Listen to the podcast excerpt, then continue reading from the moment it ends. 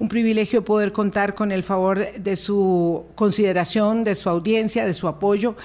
Tras tantos años de, en este empeño, procurar un debate, una deliberación de ideas que nutra eh, la compleja realidad para el entendimiento de quienes en ciudadanía estamos interesados de los asuntos de la vida, de la vida pública, de la vida política, que es por donde transitan todos nuestros desafíos, todos nuestros derroteros. No hay quien no esté de una manera u otra afectado, vinculado por los asuntos que nos acontecen aquí y un poco más allá. De modo que en esta semana vamos a tener una serie de reflexiones que nos permitan, en el contexto de nuestros 16 años, el próximo miércoles es el día en que celebramos 16 años de, Hablando Claro, eh, poder pues dimensionar también eh, con mucho énfasis el trabajo, el trabajo de la prensa por un lado y eh, los ejes cardinales, los ejes que han sido nortes de nuestro ejercicio desde que nos planteamos esta, esta segunda fase de Hablando Claro allá en febrero del 2007. Y en esta fase y periodo del camino está eh, acompañándome mi colega Boris Ramírez con quien vamos a eh, tener una conversación, como siempre, muy edificante con don Eduardo Ulibarri, periodista eh, por dicha eh, periódicamente asistente a nuestras conversaciones. Boris, ¿qué tal? ¿Cómo estás? Buenos días, Vilma, y buenos días a toda la audiencia de Hablando Claro de Radio Colombia. Este, aquí iniciando una nueva semana, este, saludando a don Eduardo Olivarri, ¿verdad? Profesor, colega este, de muchos años ya está la categoría de maestro, eh, ya, sí, más arriba, sí, más arriba. Y además, para aprovechando esta semana que quiere Vilma de reflexión en la celebración de el 16 aniversario del programa, conversar sobre un aspecto que es medular, la prensa en el foco. Siempre hemos estado en el foco, siempre hemos estado en la revisión, deberíamos estar mucho más en la veeduría ciudadana, pero hoy estamos de algunas fuerzas malignas en el foco de algunas fuerzas malignas que han querido venir a debilitar el ejercicio periodístico como un pilar fundamental de un país democrático. Y entonces ahí ya la situación se torna un poco diferente. Un poco más compleja de lo que ya era. Don Eduardo, gracias. De verdad, estos últimos años hemos tenido el concurso de don Eduardo Olivar y yo diría que una vez al mes a veces cuando se me pasan siete o ocho semanas, eh, seis semanas o siete, ya me siento como que me está eh, haciendo falta esa conversación eh, que siempre nos, ilumina, nos ilustra y nos enseña un poco, un poco el camino, no solamente desde el ejercicio de la prensa, donde ha empeñado un gran esfuerzo en la academia, pero sino también, por supuesto, haciendo periodismo tanto tiempo e incluso ya en los últimos años eh, el análisis internacional que es el que ha, eh, digamos, volcado una gran parte de, de, su trabajo, pero por dicha sin dejar de lado el del ejercicio de las libertades eh, de expresión y opinión. Don Eduardo, buenos días. Bueno, muy buenos días, Vilma, Boris y todas las personas que nos escuchan. Un gran gusto estar aquí, reencontrarme con Boris, con quien antes, desde hace algunos años no lo veía aquí en el programa, pero que era acompañante de Vilma con mucha frecuencia. Y bueno, y también me siento muy complacido de abrir esta semana de reflexiones con motivo de los 16 años de este programa. Es fácil decirlo, pero realmente cumplir 16 años en un programa de análisis de la realidad nacional e internacional es algo notable y yo me alegro mucho que este espacio exista y ojalá se mantenga por muchos años más para pasar revista a acontecimientos, a tendencias, a situaciones de la vida del país y de la vida del mundo y tratar de dilucidar en la medida de lo posible los componentes, las consecuencias, el desarrollo de esas situaciones. Así que, bueno, muy complacido de nuevo y a la orden. Don Eduardo escribió hace, hace casi dos años ya, publicó. Uno, un año se publicó. ¿No fue el 21? No, no, fue el, el, el 22. Fue el 22. Sí, sí, al puro comienzo de la campaña electoral. bueno, no al puro comienzo, cerca de la primera ronda electoral. bueno, en ese momento, este, este libro que nos, que nos eh, compartió, que nos regaló, que ha sido este, eh, muy ilustrativo, se llama Realidades Embusteras, es un análisis crítico de la desinformación. Em, es muy interesante, eh, de paso lo pueden conseguir en la librería internacional, ¿verdad? Estaba, sí. está, em, pero vamos a enfocar una parte de él, todo lo que nos dé el tiempo. Eh, Boris lo decía, eh, el ejercicio periodístico hoy está sometido a un asedio muy significativo. Pero el punto de partida, para que nadie se confunda, no tiene que ver con una dicotomía falsa, eh, facilona y simplista de buenos y malos. Em, así como hoy hay en los desafíos de la democracia una ah, suerte de signo de, mm, preocupación muy grande por las noticias falsas. Lo cierto es que em, periodismo lo ha habido bueno y lo ha habido malo toda la vida. No es que venimos aquí a ponernos en el podio para decir, bueno, miren, aquí los buenos y allá los malos. Ha habido buen periodismo y periodismo muy, muy amarillista, muy sensacionalista, muy alejado de los cánones. Entonces, no es que partimos de una base digamos, eh, falsa para hablar de este tema, sino para apuntalar lo que debe ser, debería ser el buen ejercicio periodístico, Boris. Sí, no, y además, Vilma, quizá mi primer comentario por rápido fue muy simplista al decir que solo los medios de comunicación los que estamos en el foco. Es que los medios de comunicación también representan a la ciudadanía. Y si algo nos devela don Eduardo Olivarri en su, en su libro Realidades Embusteras, son los procesos desinformativos que tienen como impacto a las personas. Y en los procesos desinformativos, don Eduardo, usted lo, lo explica muy bien en su libro, estamos hablando de noticias falsas, de rumores, de conspiraciones, ¿verdad?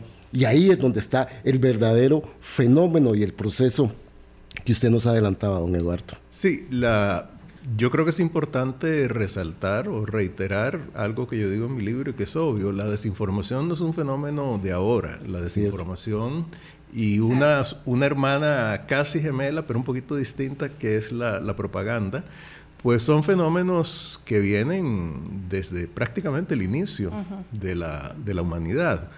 Lo que ha cambiado en los últimos años es la intensidad de esos procesos de desinformación, la facilidad de contar con herramientas para manipular la información de distintas maneras y eso se da en un contexto en el que confluyen dos elementos que tampoco es que sean nuevos, pero que sí se han acentuado, creo yo, en los últimos tiempos. Por un lado, un, gran escepticismo ciudadano, con las instituciones, con las fuentes de autoridad, incluso con el conocimiento y con las fuentes expertas, producto de procesos de cambio muy, muy acelerados en el mundo. Y también lo que yo considero que es una incapacidad de sectores políticos e institucionales de adaptarse con suficiente rapidez a esos procesos de cambio. Y entonces se genera un, digamos, un golfo mucho mayor entre las aspiraciones ciudadanas y la capacidad de la institucionalidad y de los líderes de esa institucionalidad de, digamos, responder a esas aspiraciones. Y eso genera escepticismo, genera descontento, genera dudas, incluso cinismo.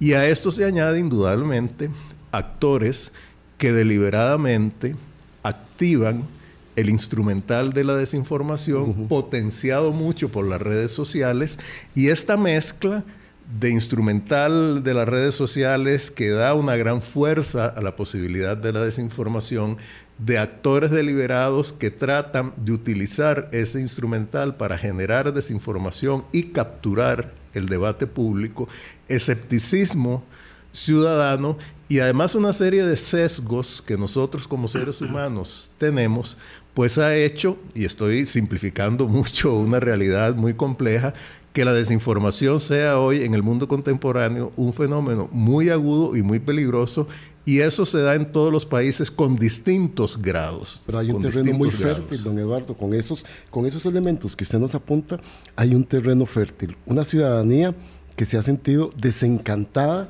de los políticos y la ha traspasado al sistema democrático. Unos medios de comunicación que han tenido una crisis por la transformación tecnológica y ya no son la única voz.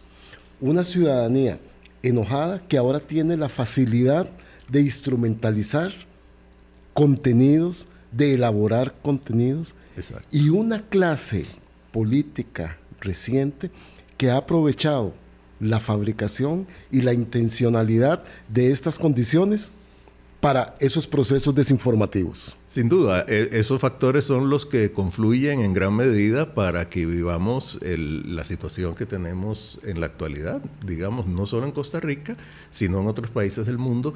Claro que aquí, desde mi punto de vista, se ha agudizado porque por primera vez, por lo menos de una manera sistemática, desde las más altas instancias del poder, léase la presidencia de la República, se han estado utilizando precisamente instrumentos y técnicas de desinformación para capturar el debate público y tratar de imponer criterios y decisiones a contrapelo de un mandato político débil en las elecciones y también lo que a mí me preocupa todavía más, a contrapelo de la institucionalidad. Esa institucionalidad hasta ahora ha sido muy resiliente, muy robusta y ojalá siga, siéndolo, así.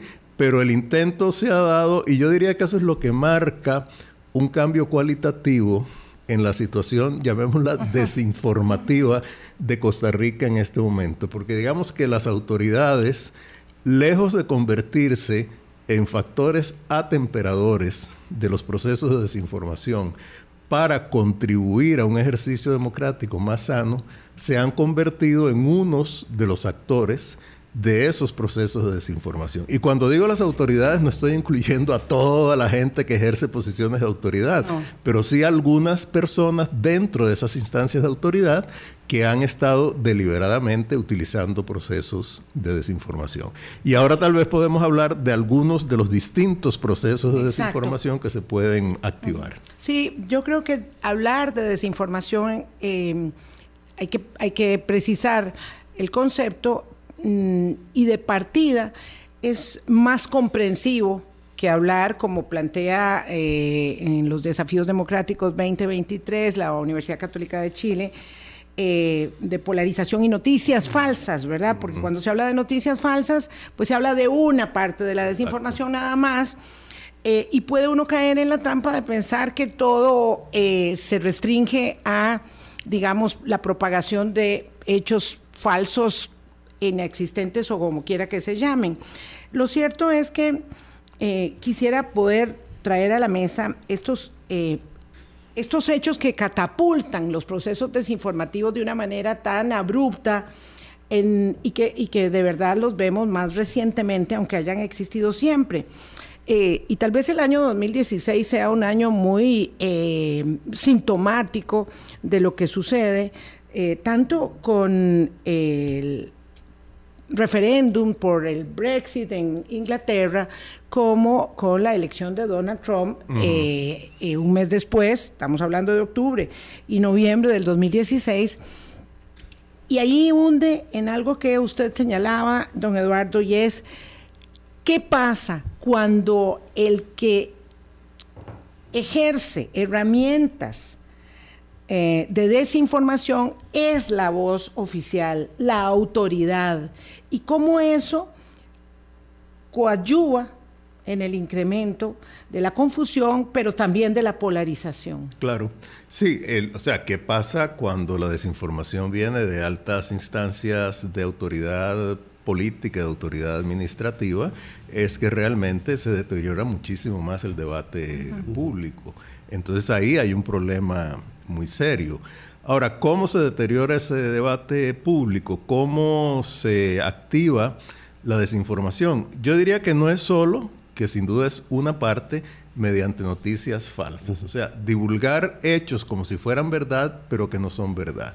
Por ejemplo, no sé, decir, alcanzamos eh, la totalidad de las mamografías en la caja costarricense del Seguro Social, pero resulta que el proceso de una mamografía no es simplemente el examen. exacto, el examen radiológico, sino la interpretación de ese examen radiológico y las medidas que sigan en función del diagnóstico respectivo. Entonces, ahí es una noticia falsa porque es, en el mejor de los casos, una verdad a medias. Ese es un punto. Qué, bueno, don Eduardo, nada más porque usted nos, había, nos estaba tratando de situar para que la gente pueda entender cuáles son esos procesos desinformativos. Este primer ejemplo es una noticia falsa. Exacto. Es algo que se dice. Es un hecho falseado. Que tiene un principio de realidad pero no es totalmente cierto. En, general la desinformación tiene principios de realidad, porque eso es lo que le da alguna base que hace que la gente la pueda aceptar. Eh, de lo contrario, si fuera una mentira absoluta, sería muy difícil que fuera eficaz, ¿verdad? Ahora, un paso más allá sería decir, por ejemplo, en relación con las vacunas, nos quieren vacunar porque las grandes farmacéuticas quieren controlarnos y las vacunas lo que van a hacer es que nos enfermemos más para que ellas vendan otros medicamentos. Ahí estamos ante una teoría conspirativa. O sea, es como crear una trama para explicar una posición, digamos, estar en contra de la vacuna, pero atribuirla toda a una conspiración de un grupo inconfesable, perverso, que trata de utilizarnos como seres humanos. Ese es otro, otro ámbito de la desinformación. Solamente voy a pedir un paréntesis. Argumentar sobre la base de esa conspiración desde, la, desde el ejercicio riguroso del periodismo es equivocado digamos, lo, voy lo pongo en un ejemplo concreto, don, e, don, Eduardo, si yo le digo a usted, ah, sí, claro, cómo no, uno de nuestros eh, eh, ripostantes de anoche decía, claro, todo eso que están hablando de la desinformación es lo que ustedes en la prensa hicieron para aliarse con las farmacéuticas en la pandemia y ustedes y los médicos son parte del proceso perverso. eso me lo endilgan y, nos lo endilgan a nosotros. Entonces, reproducir eso es inapropiado. ¿No debería yo estar hablando de esto aquí en el micrófono? Bueno, creo que estar hablando de esto como un fenómeno que ocurre, digamos, un fenómeno emotivo y cognitivo sí es bueno, porque, digamos, al margen de una discusión específica, digamos, o de un ataque personal, uno está tratando de exponer cuál es el fenómeno. Y en este sentido, yo lo que estoy usándolo es como un ejemplo. Igual que uno puede eh, decir, bueno, que, que, hay, no sé, una conspiración, y aquí utilizo bien algo, para subir, eh, perdón, eliminar los aranceles del arroz para favorecer a tres o cuatro importadores, lo cual puede tener un elemento de verdad, pero detrás de eso hay una política pública, ¿verdad? Que es lo que no podemos olvidar, igual que detrás de las campañas de vacunación hay una política pública. Entonces, esto me lleva a un tercer elemento de la desinformación, digamos. Hablamos de noticias falsas, teorías conspirativas, otro es crear confusión. O sea, generar dudas sobre la verdad, generar dudas sobre todo. Y cuando yo digo cualquier cosa, digamos, la verdad prácticamente no existe, entonces cualquier cosa que yo diga tiene, aunque fue muy descabellada, tiene el mismo valor en, lo que sería el debate público que la verdad científica. Me remito a un ejemplo ya bastante conocido y un poco viejo, el de las compañías tabacaleras. Cuando comenzó a surgir las, cuando comenzaron a surgir las primeras evidencias de la correlación entre cáncer y fumado, las compañías tabacaleras lo que trataron fue de crear confusión en el sentido de patrocinar investigaciones que no eran tales, que llegaban a conclusiones distintas a las de las investigaciones realmente. Como los médicos antivacunas, entonces, igual. Entonces trataron de, plantear un paralelismo. No, hay un sector de los científicos que dice que hay una correlación entre fumar y generar y tener cáncer sobre todo de pulmón, aparte de las enfermedades cardiovasculares, etcétera. Pero hay otro sector que dice que no, que eso no es cierto. Entonces ahí crean confusión. Claro, la confusión. Eso sucede, perdón, don Eduardo y Vilma, con los impactos del cambio climático. Exactamente. Claro, e-, ese, ese punto refiere al momento en que se homologan en la cancha los hechos con las opiniones. Sí, o, con los hechos distorsionados deliberadamente, ¿verdad? Claro. Porque no es que un científico sale y dice, yo opino, sino yo hice una investigación, pero resulta que esas investigaciones las financió una tabacalera, que los grupos que se usaron de control no estaban bien diseñados, que los grupos mm. que se usaron para el experimento tampoco estaban bien diseñados, y entonces más bien se estructuró la investigación para que diera los resultados que previamente se quería que diera. Don Eduardo, estos ejemplos suyos nos llevan a algo que usted también nos pone a, pensar en su libro Realidades Embusteras y que la gente debe ir entendiendo también que es la lucha y la confrontación entre la verdad y lo que ahora conocemos como la posverdad, ¿verdad? Porque además la gente dice, de ahí es que es verdad al final, pero no lo es. Exacto. Sí, bueno, es que la posverdad fundamentalmente nos lleva a ese, a ese estado en que nada se considera cierto. Entonces, prácticamente cualquier cosa vale. Y nada, digo yo, estoy, estoy generalizando, porque yo creo que todavía la mayoría de la población confía en la ciencia, la mayoría de la población confía en el juicio experto, la mayoría de la, de la, población tiene una cultura, por ejemplo, de educación, una cultura de salud, una cultura democrática. Me estoy refiriendo a los intentos que se dan para, para vulnerar todo eso. E indudablemente, cuando uno crea confusión sobre los hechos, cuando una investigación por muy bien sustentada que esté, se pone en duda porque en una de las tantas posibilidades de desacreditarla, se dice que está en función de una conspiración, etcétera, etcétera, pues ahí se está entrando en un ámbito de la posverdad. O sea, nada es verdad, entonces cualquier cosa puede, serlo y cualquier cosa no puede serlo y ahí hay otro tema. Ahora, un último elemento que me, interesa mm, eh, comentar en relación con la desinformación, que está muy vinculado al, fenómeno y el escándalo en buena hora que ha habido sobre el uso de troles en Costa Rica, es eh, el asedio, el, el descrédito, la agresión mediante redes contra personas que tienen criterios, que emiten juicios, que difunden hechos distintos a los que los agentes desinformadores quieren que se conozcan. Mm. Entonces es una especie de campaña de linchamiento para ahogar voces distintas. Y esto es muy perverso porque cuando se usa esto, en realidad no solo se está atacando a esas voces, sino que al crear un clima de confrontación tan grande es cuando llegamos a esto que señalaba doña Vilma al comienzo, que es la polarización. Entonces es prácticamente una guerra campal de unos contra otros y esa guerra campal en última instancia lo que hace es que las personas que tienen eh, impulsos más autoritarios ganen porque se tratan de presentar como representantes, perdón, se tratan de presentar como los voceros, como quienes encarnan las aspiraciones de la mayoría en contra de minorías elitistas. Vamos a volver sobre ese tema. El jueves el presidente del Congreso, Rodrigo Arias Sánchez, presentó un em, mensaje. Un mensaje al país muy potente, muy fuerte, ¿verdad? En defensa de la división de poderes y de la institucionalidad. Y fue atacada em, la cuenta de la presidencia del Congreso eh, con, pues, un asedio de, de troles. ¿Qué tanto sirve eso para desacreditar y para agredir? Es efectivo siendo tan evidente. Lo, dejo ahí, don Eduardo, lo dejo ahí. Vamos a la pausa y regresamos. Colombia.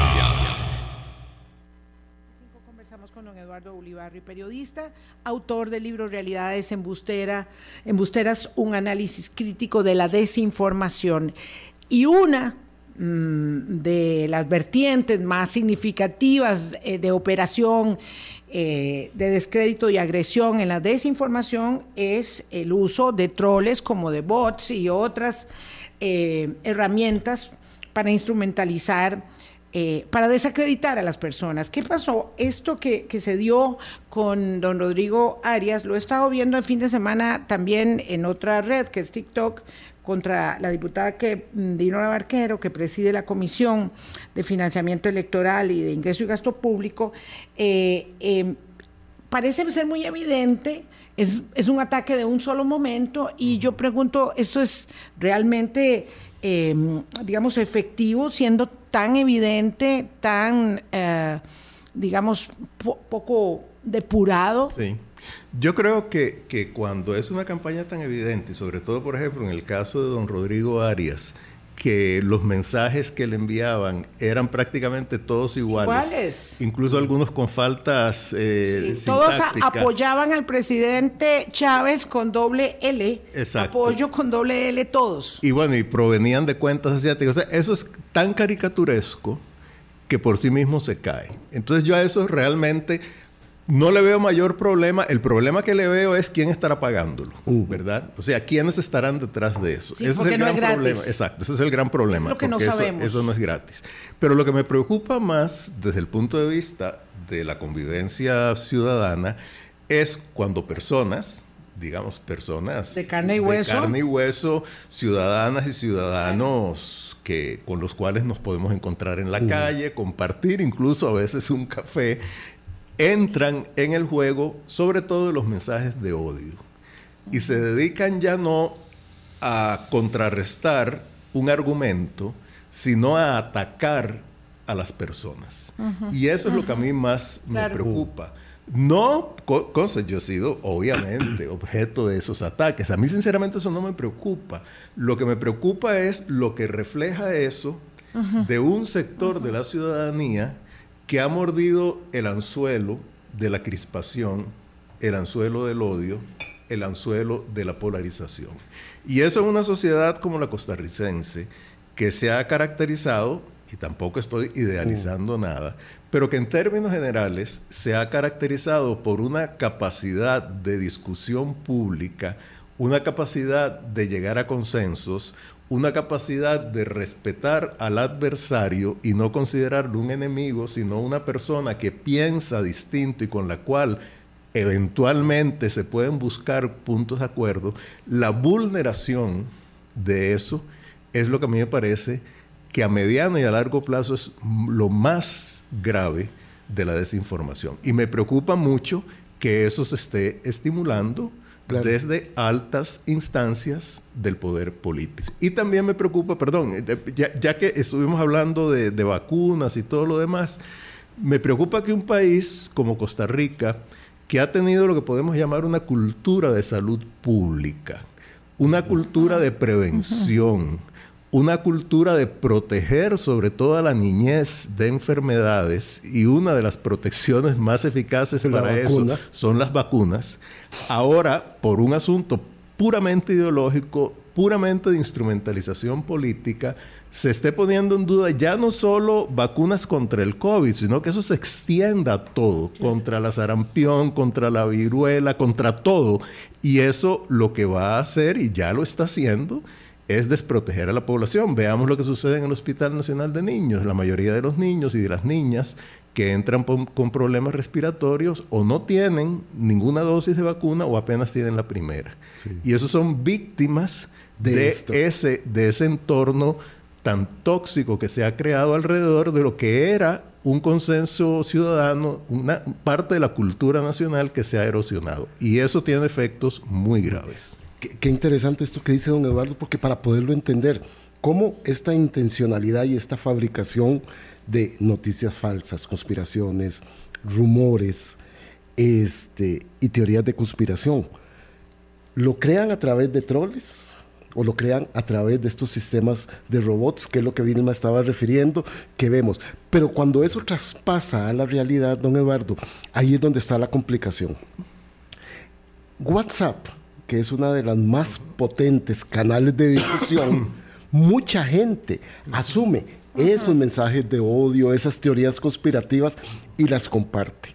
Cuatro millones de cuentas activas tiene Costa Rica en WhatsApp. Dos mil millones de usuarios activos por mes solo en esa plataforma. No hay cómo atajar a un sector de esta gente que utiliza estas plataformas en esa difusión de mensajes de odio. Y ahí es donde don Eduardo refiere la materialización de esos mensajes, de esos procesos desinformativos, ¿en qué puede derivar? Claro, y un, un, desafío particularmente agudo de WhatsApp y otros servicios de mensajería es que son cerrados. O sea, uno puede saber lo que se está diciendo en TikTok, lo que se está diciendo en Twitter, lo que se está diciendo en Facebook, porque eso es público. Y se pueden decir barbaridades, pero por lo menos uno sabe que se están diciendo. Por WhatsApp todo es privado y realmente, bueno, yo le he descrito eh, y siempre hago el contraste, digo, como la, como, como la cañería o más bien la cloaca de la desinformación. Porque se presta, o sea, yo creo que WhatsApp es un instrumento fabuloso, pero se presta precisamente para que se creen esos grupos cerrados, esas tribus cognitivas y emocionales que lo que hacen es reproducir los prejuicios, los prejuicios ya existentes y difundirlos. Entonces ahí hay un problema muy serio. Y me remito a algo adicional que quería decir sobre la desinformación.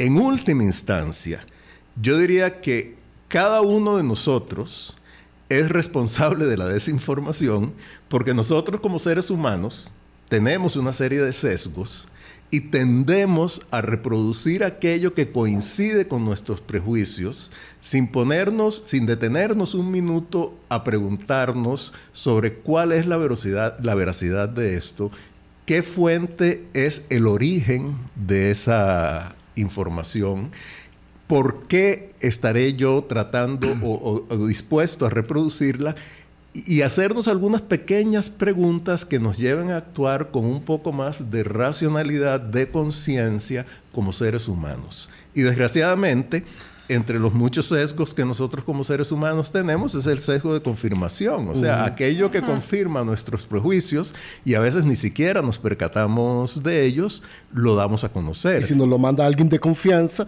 de un grupo familiar o de un grupo de conocidos, don Eduardo, por eso quería poner en, en el tapete el tema de WhatsApp, porque usted muy bien lo dice, Facebook, Twitter, TikTok, todo eso se ve en el debate más público, pero ese no. Y además me parece muy significativo, porque entonces no es necesario ser parte de una red que cunde como la pólvora, que es TikTok, para enterarse vía sus propios grupos de WhatsApp, los que forman parte de su entorno o de nuestro entorno, del de cada uno, de eh, esas, esas ah, llamaradas, digamos, esas hogueras que se levantan de la desinformación, donde se está este,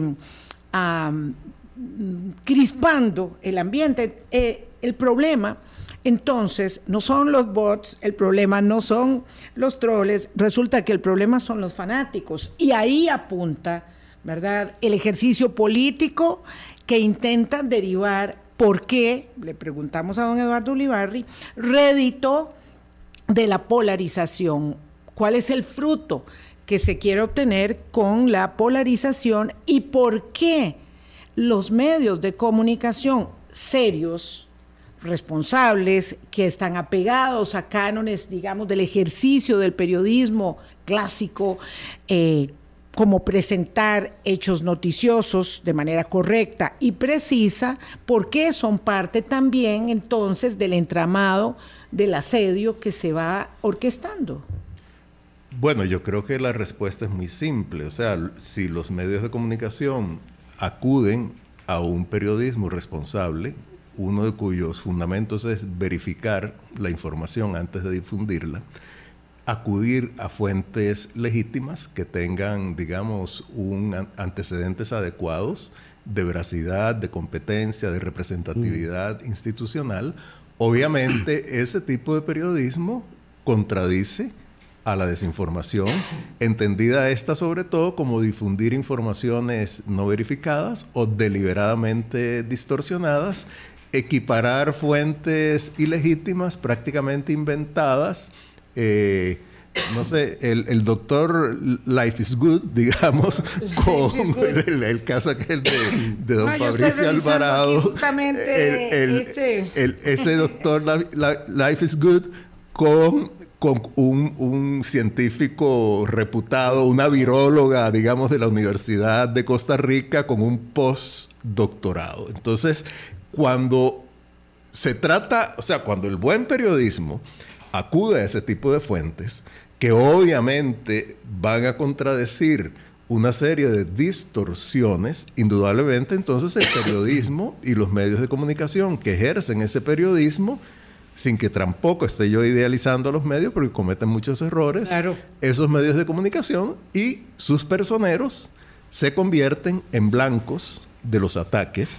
Y esos ataques pueden venir por WhatsApp, pueden venir por Twitter o pueden venir en una conferencia de prensa de la presidencia. Y ahí es donde la cosa es mucho más eh, grave, ¿verdad? Mucho más grave porque, digamos, si algo uno espera de los liderazgos democráticos de cualquier país es que tengan un sentido de prudencia, del buen uso del lenguaje, para evitar precisamente la crispación y para evitar el, digamos, la polarización. Ahora, ¿por qué a algunos sectores les interesa esto? Bueno, porque son sectores que mediante otros métodos, digamos, mediante votaciones libres, mediante las instituciones, no pueden generar suficiente impacto en la vida pública, porque no tienen la capacidad, no tienen el grado de representatividad. Entonces se valen de estos instrumentos para capturar el debate público y para tratar de imponer vía ese debate público distorsionado, intoxicado, polarizado, su voluntad a otros sectores que se quedan callados. Y ahí es donde yo creo que también hay un problema que incide en la desinformación y es que muchas veces los sectores más responsables guardan silencio. Y yo creo que eso no es conveniente en la vida democrática para nada. Está ocurriendo hoy, en este momento, en este mm, pequeño entorno nuestro, un, un silencio de verdad ensordecedor. Y ello obedece al beneplácito, al temor? ¿Qué es lo que está ocurriendo? Bueno, yo creo que pueden, o sea, no, no solamente hay, hay una causa y, no necesariamente la misma causa se puede atribuir a todos los silencios, a todas las complicidades. Digamos, hay gente que de pronto se vuelve cómplice porque le están beneficiando en un aspecto específico. Claro digamos, yo, por ejemplo, empresario, que quiero las jornadas de 4-3, contra las cuales yo no tengo nada, conste. Conceptualmente yo creo que está muy bien. puede ser que haya aspectos del diseño que no me gustan. Pero si hay un sector político que está impulsando esas jornadas y a la vez está haciendo un montón de desastres en otros ámbitos, yo me quedo callado porque me conviene que esas jornadas 4-3 se aprueben en la Asamblea Legislativa. Entonces me convierto cómplice de la generalidad, de las distorsiones, porque me siento complacido por ese aspecto específico. Pero eso es corporativizar, ah, eh, digamos, los, eh, eh, los intereses a un extremo tal que pongo en entredicho elementos que, son determinantes para la preservación para de la vida bueno, de la vida, para la vida democrática, por supuesto. Totalmente de acuerdo, pero es que eso, o sea, eso tampoco es inédito en, en, la, en la vida política. O sea, e, ese factor, y yo no estoy, no estoy dramatizando ni equiparando las situaciones, ¿verdad?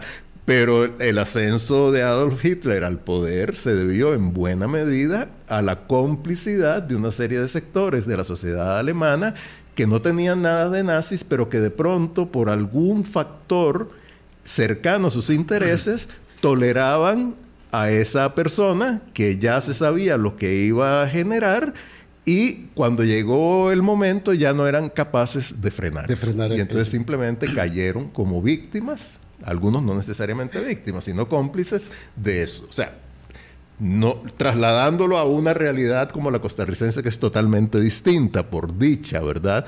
Pero cuando uno pone en primer lugar pequeños intereses o pone en primer lugar la, el que no quiero que me perturbe nadie, mejor me quedo encerrado en mi vida privada, o pone en primer lugar, no, este le está dando a un enemigo mío, entonces que le dé, aunque ese darle implique ir en contra de la institucionalidad, entonces uno se convierte en última instancia en cómplice de un deterioro más generalizado de la vida pública que en última instancia también afecta a todos, incluso a los representantes de esos intereses. Tuve que retirarme un momentito porque me dio un ataque de tos, pero ahora que estaba diciendo esto, don Eduardo, vi el fin de semana un documental que se lo recomiendo de la televisión alemana, que se llama Los Embajadores de Hitler, donde esa complicidad, ese no decir, ese no tener una resistencia a los mecanismos del poder, llevaron a situaciones como las que todos conocemos.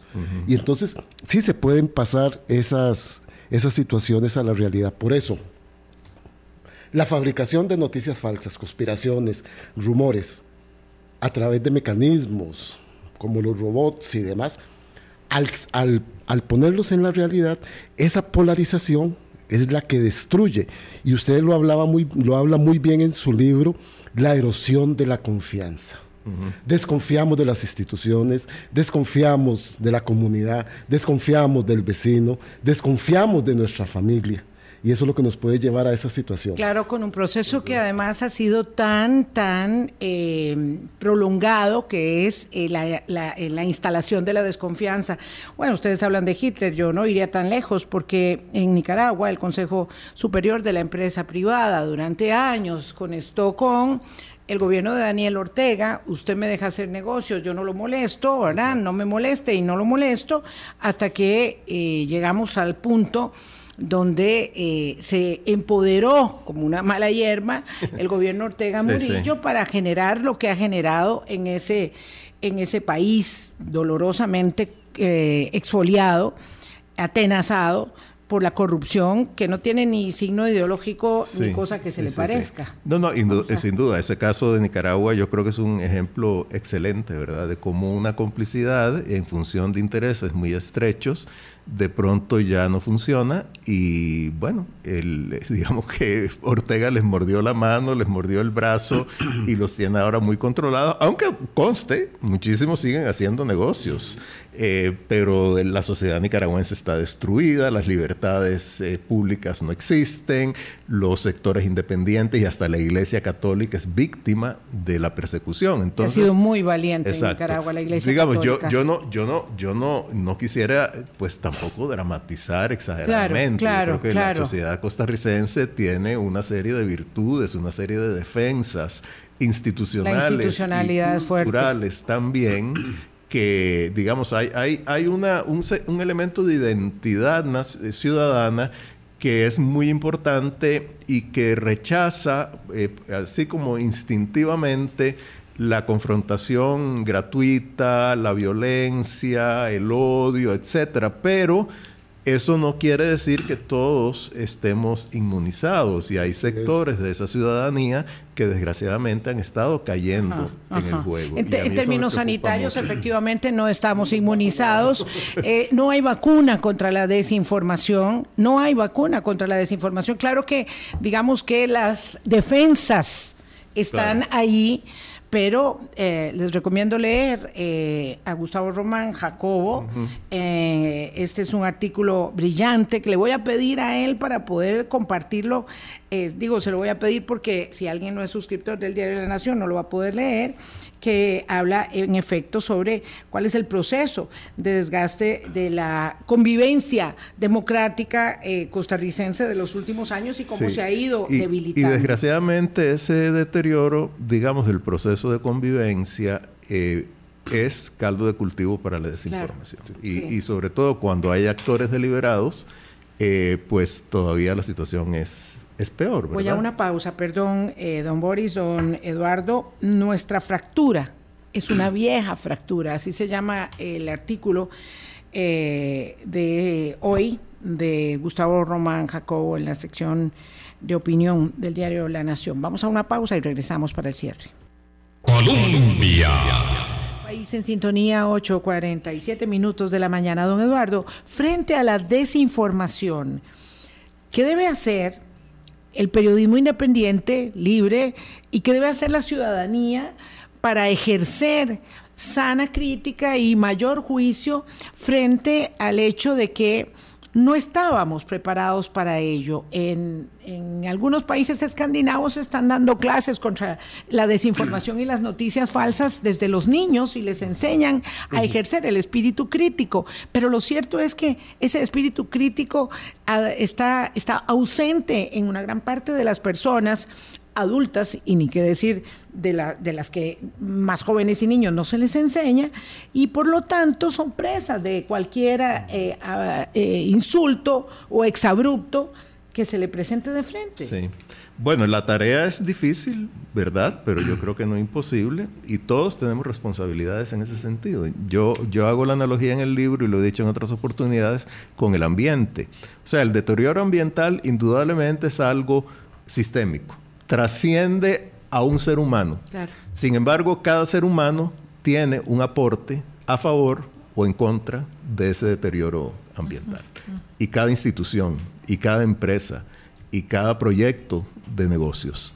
Entonces yo, yo haría esa, esa, analogía en este sentido. Nosotros como personas tenemos responsabilidades directas preguntarnos cuando recibimos un mensaje antes de reproducirlo, no si la persona que nos lo envía es amiga o no, sino si la fuente original de ese mensaje, que probablemente no es ni mi tía, ni mi primo, ni mi amigo, es eh, verosímil. Luego, la lógica de ese mensaje. Eso es un asunto. O sea, estar conscientes también de los sesgos que muchas veces nos llevan a compartir mensajes sobre los cuales no tenemos ninguna certeza simplemente porque coinciden con nuestros prejuicios. Ese es un punto. Lo otro es que las personas que tienen algo que aportar, que tienen conocimiento, que tienen racionalidad, deberían participar más activamente en las redes sociales.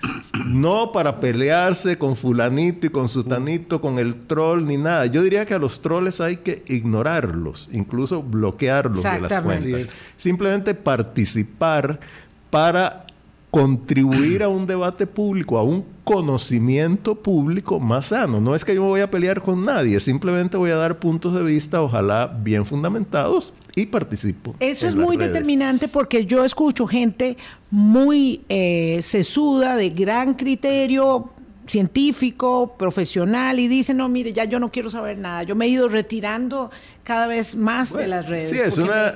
Me, me, intoxican, me afectan, me insultan, me duelen. O sea, yo no lo censuro, pero me parece porque cada cual tiene derecho a su tranquilidad, pero yo creo que es una actitud totalmente equivocada, ¿verdad? Además, don Eduardo, la alfabetización digital a mí me parece que no es suficiente, se lo digo.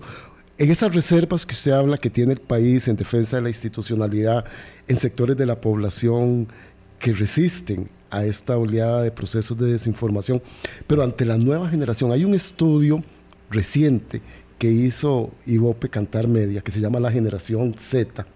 Vamos a tratar de recordar datos, pero más o menos en datos absolutos, un 90% de esta nueva generación costarricense no consume medios.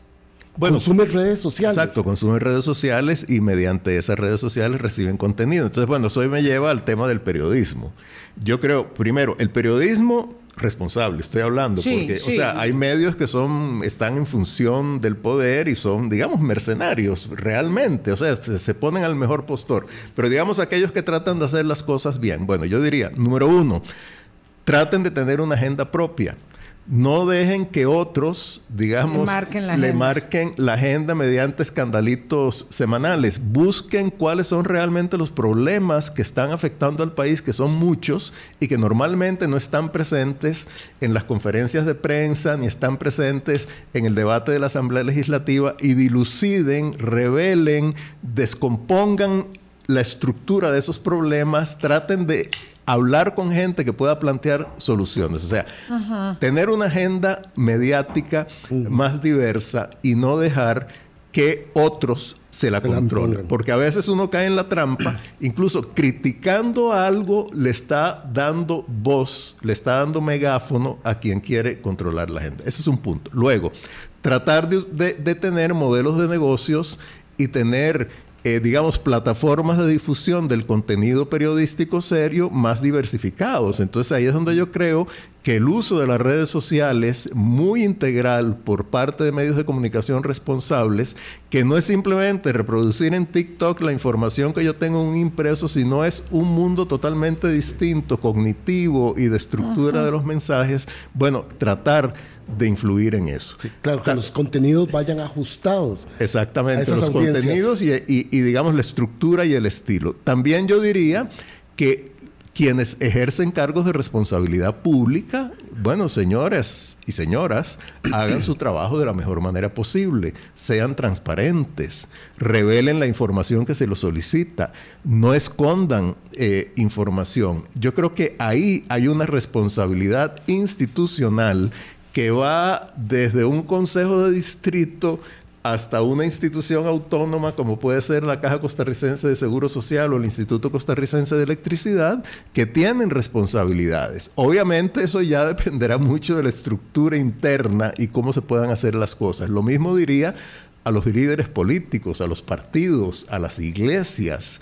Sean más proactivos, pero con mensajes que realmente tengan un contenido sólido. Y luego también yo diría que los, los sectores académicos tienen grandes responsabilidades. La investigación social, por ejemplo. Yo siento, y lo digo con todo respeto, que por ejemplo en la Universidad de Costa Rica mucha de la investigación social se ha quedado como anquilosada en esquemas de investigación medio neomarxistas que lo que están buscando es cuál es el interés económico detrás de y nos están investigando las realidades actuales, el flujo de la información, quiénes están detrás de ese flujo, cómo se relacionan las distintas cuentas de Twitter. Ahí hay una gran falla y yo creo que la academia también tiene una responsabilidad. Sí, cada quien tiene una responsabilidad y debe cumplirla en, una hora tan desafiante para la democracia como eh, lo hemos estado analizando en estas, en estas semanas, como ha sido parte del eje transversal de nuestro Hablando Claro en estos 16 años. Muchas gracias, don Eduardo Ulibarri. De verdad, esperamos tenerlo. Un, placer. Mensualmente aquí en nuestra ventana de opinión. Gracias, Boris. Gracias a ustedes, amigas, amigos. Hasta mañana. Pásenla bien. Hablando claro, hablando claro.